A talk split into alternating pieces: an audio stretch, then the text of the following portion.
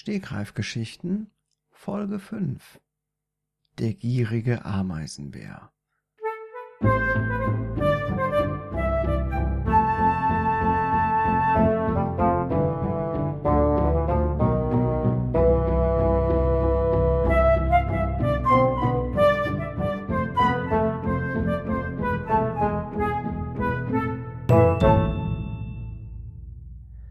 Es war einmal ein Ameisenbär und wie der Titel der Geschichte schon verrät, war er sehr gierig. Er war gierig nach allem, was er finden konnte, ein richtiger Raffzahn. Alles, was er fand, riss er sich unter den Nagel, wobei nicht mal richtig klar ist, ob Ameisenbären eigentlich Nägel haben. Aber dieser Ameisenbär hatte gewaltige Nägel und unter diesen Nägeln steckte auch ganz viel Zeug. Natürlich alles auf der Metaebene, im übertragenen Sinne quasi. Der Ameisenbär war ein richtiger Raffzahn, widerwärtig, was ihm auch in die Pfoten kam. Ähm, er, er sammelte es und packte es sich zu Hause in die Höhle so ähnlich wie die Maus. Äh, Quatsch, wie das Eichhörnchen. War das ein Eichhörnchen? Nein, das Nagetier. Wie das Nagetier mit den Vorräten. Ja, aber diesmal handelt es sich um einen Ameisenbär. Tatsächlich ist es aber so, dass dieser Ameisenbär namens Anton entfernt verwandt war mit dem Nagetier Nolly aus der letzten Geschichte, dass er leider verstorben ist. Ein wirklich sehr entfernter Verwandter, aber tatsächlich. Der Ameisenbär hatte diese, diese Raffgierigkeit und äh, dieses alles haben wollen geerbt. Und so saß er zu Hause in seinem prächtigen Palast aus Plunder und war trotzdem nicht zufrieden. Er ging immer raus, spazieren, und da lag ein Ast rum, er nahm ihn mit nach Hause. Da lag ein, eine leere Packung Zigaretten rum und er nahm sie mit nach Hause, obwohl er überhaupt gar nicht wusste, was er eigentlich damit machen wollte. Auf der anderen Seite hatte er natürlich genug Kleinkram, den er in diese leere Zigarettenpackung reinpacken konnte. Münzen, äh, äh, Zigarettenstummel natürlich, klar, auch die sammelte er ein, wie er so halt war, ne, Murmeln, ähm, Augen, Glasaugen, ähm, Zahnprothesen und der noch mehr von dem Zeug halt. Ne?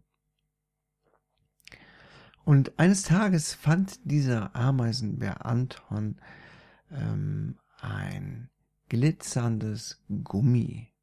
Er wusste überhaupt gar nicht, was das sein soll. Er hatte ja schon viel gesehen und gefunden und zusammengerafft, aber dieses Gummi brachte ihn doch tatsächlich mal ans Nachdenken. Er konnte sich überhaupt keinen Reim darauf machen, was, es, was das war und was er damit anfangen sollte. Es war so rundlich und länglich und irgendwie schlabberig und hm, er schnüffelte dran was, was ist das denn für ein nussiger Geruch? Aber er wusste einfach nicht, worum es sich dabei handelte. Er beäugte es von allen Seiten und es gab auch bei diesem Gummi eine Öffnung. Er steckte seine Ameisenbärnase tief hinein und fand das gar nicht so schlecht. Es fühlte sich irgendwie interessant an. Aber recht schnell wurde ihm die Luft knapp und er zog seinen Rüssel aus dem Gummi wieder raus, dachte, was, was ist das denn? Und er versuchte mit seinen großen Pranken sich das eigenartige Zeug von der Nase zu wischen, aber es funktionierte nicht, weil seine Nase war auch so unglaublich lang und da kam er mit seinen Pfoten auch eigentlich überhaupt nicht dran. Oder ja, genau. So ist es geschehen, so ist es niedergeschrieben. Er packte sich also dieses Gummi in die Hand, in die Pfote und nahm es erstmal mit nach Hause. Es glitzerte ganz wunderschön im Sonnenlicht. Die Sonnenstrahlen brachen sich auf der wabbeligen Oberfläche in allen Farben und alle Tiere, die so vorbeigingen am Ameisenbär Anton, die blieben erstaunt stehen und sagten, Oh, Anton, was hast du denn da Schönes? Aber der Anton antwortete ihn nicht. Er wollte das schön für sich behalten. Nicht, dass ihm noch jemand seinen kostbaren Schatz abnahm. Also packte er sich dieses Gummi schnell schön nach Hause in seine Wohnung, legte es aufs Bett und setzte sich daneben. Mit seinem großen haarigen Ameisenbärhintern. Er strich mit dem Finger über das Gummi und spielte Gedanken verloren damit. Mann, oh Mann, sagte er sich, was ich noch alles für ein Zeug finde auf der Straße. Das ist ja toll. Das ist ja großartig. Dieses Gummi, ja, ich nenne es mal Gummi, hänge ich mir als Girlande. ja, da musste er selber lachen, weil er sich so freute, dass er seine Wohnung endlich verschönern konnte. Er hängte es sich tatsächlich als Gelande ins Wohnzimmer, um allen Besuchern und Besucherinnen natürlich auch eine wahre Freude zu bereiten. Aber wie der Anton nun mal war, wollte er immer mehr haben, denn er war ja schließlich ein verdammt raff gieriger Ameisenbär und er bekam den Hals einfach nicht voll. Da hing dieses Gummi glitzernd und glitschig in seinem ähm, Wohnzimmer und wartete darauf, von anderen bewundert zu werden. Aber im Wohnzimmer und in der Küche und vor allem auch im Schlafzimmer war noch viel, viel Platz, wo Anton viel mehr solcher wunderschönen Gummis hätte hinhängen können. Also zog er los, auf der Suche nach dem glitzernden Gummi. Er ging nochmal zu der Stelle, an der er einst das alte Gummi gefunden hatte. Inzwischen gehörte es schon zum alten Eisen. Es war zwei Tage alt. Es fing an, sich komisch zu verhalten. Irgendwie hing es komisch an der Decke. Es zog sich so zusammen und irgendwie verströmte es einen unangenehmen Geruch, aber es glitzerte sehr schön. Darum schaute Anton der Ameisenbär, ob er nicht noch was anderes fände, also noch mehr Gummis. Er beschnüffelte noch einmal die Stelle, an der das Gummi gelegen hatte, aber er konnte nicht mehr viel riechen, weil zwischenzeitlich hatte es auch einfach mal geregnet. Der Regen hatte die Düfte der des äh, Gummis weggespült und übrig geblieben war. Der übliche Geruch aus der Natur, den Anton der Ameisenbär, ach, der kannte ihn schon allzu gut. Aber der Fundort lag nicht weit entfernt von der Menschensiedlung. Also dachte sich Anton, der Ameisenbär, während er sich ein paar Ameisen zugute führte, hm, Vielleicht sollte ich zu den Menschen gehen und mich erkundigen, ob sie nicht noch einige Gummis für mich hätten. In meinem Alter dürfte das ja wohl angebracht sein, mir Rede und Antwort zu stehen. Anton verstand nicht, dass die Menschen gar nicht mit Tieren sprechen konnten. Er bildete sich ein, aufgrund seines Alters und vor allem aufgrund seines materiellen Reichtums, das Privileg zu haben, dass man ihm alles zugestand, was auch immer er wollte. Aber es gab ja niemanden, der Anton darüber aufklärte, und deswegen zog Anton los in die große Stadt, die eigentlich gar nicht so groß war, weil eigentlich war es nur ein kleines Dorf, aber aus Antons Perspektive war es eine Riesenstadt. Er wanderte dorthin und sah viele Menschen auf der Straße in Autos, ja, Autos. Er wusste, dass es Autos waren. Anton hatte natürlich auch Zeitungen in seiner Höhle. Er hatte das auch alles schon mal gelesen, wie diese ganzen Dinge hießen. Aber dieses Gummi, das hatte er noch nicht äh, entdeckt. Deswegen, die Menschen saßen in den Autos, fuhren herum und ganz schön schnell auch. Das fiel dem Anton auf. Ein paar Mal musste er zur Seite hechten, sonst hätte es ihn erwischt. Aber er musste mehr von diesen Gummis haben, mehr. Er vor seinem geistigen Auge sah er seine komplette Wohnung geschmückt mit Gummis, Gummis, glitzernden Gummis. Aber er fand keine. Er fand keine. Er durchsuchte Mülltonnen, er durchsuchte Bäckereien, er durchsuchte das Rathaus, Überall ließ er sich kurz blicken, sagte, hi, ich bin's.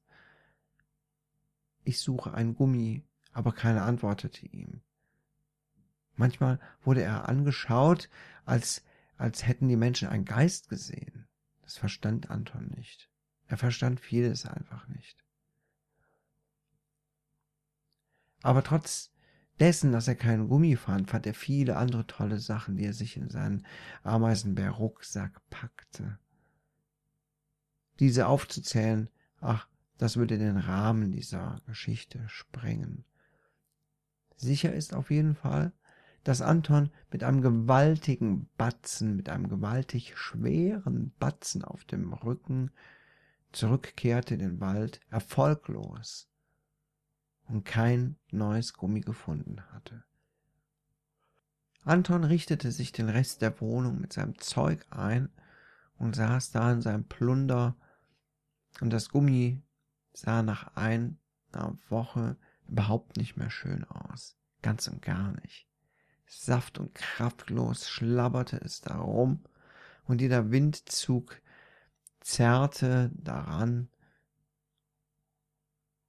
Es knisterte komisch, es knisterte, wenn Anton es berührte, um zu sehen, ob es noch intakt war. Er kannte dieses Material nicht. Nun ja, es war Gummi, aber ähm, er wusste nicht, dass Gummis so knistern können. Immer wieder steckte er sein Rüssel hinein und schaute nach oder leckte nach, roch nach. Das ist nicht genau übertragen in den Legenden. Auf jeden Fall prüfte er, ob alles noch in Ordnung war mit dem Gummi. Aber irgendwann war er sich nicht mehr sicher. Und dann wurde er krank. Sehr krank. Er erbrach. Direkt unter dem Gummi stehend schoss ihm ein riesiger grünlich-gelber Schwall aus dem Hals und es spritzte und spratzte sämtlichen Unrat voll, den er in seiner gesamten Wohnung so möchte gern dekorativ verteilt hatte. Irgendwas war ihm nicht bekommen. Er wusste es nicht. Er hatte Schnecken und Käfer und Wurzeln gefressen, wie immer. Vielleicht ein Stück Pizza, ja, okay, aber er musste noch nie davon erbrechen. Anton hielt sich den pelzigen Bauch auf dem Bett und dachte, um Gottes Willen, ich bin doch noch gar nicht so alt. Geht es jetzt mit mir zu Ende? Was hat sich geändert in meinem Leben, dass es mir so schlecht geht? Es dauerte einige Zeit, bis Anton sich erholt hatte, und er hatte fünf Kilo abgenommen in der Zeit. Er war saft und kraftlos, genau wie das Gummi, und da fiel es ihm ein, das Gummi, das Gummi war neu in seine Wohnung gelangt. Ein vergifteter Fluch lastete nun auf seiner Wohnung. Anton beschloss, dem Spuk ein Ende zu treiben. Aber weil er sich nicht mehr traute, das Gummi zu berühren, entschied er sich, einen radikalen Schritt zu gehen.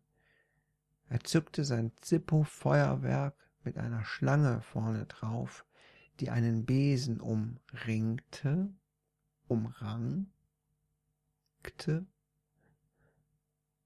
Siebte ein paar Mal, zündete dann das Gummi an und dachte, es wäre okay jetzt. Aber das Gummi flammte auf, wie verhext.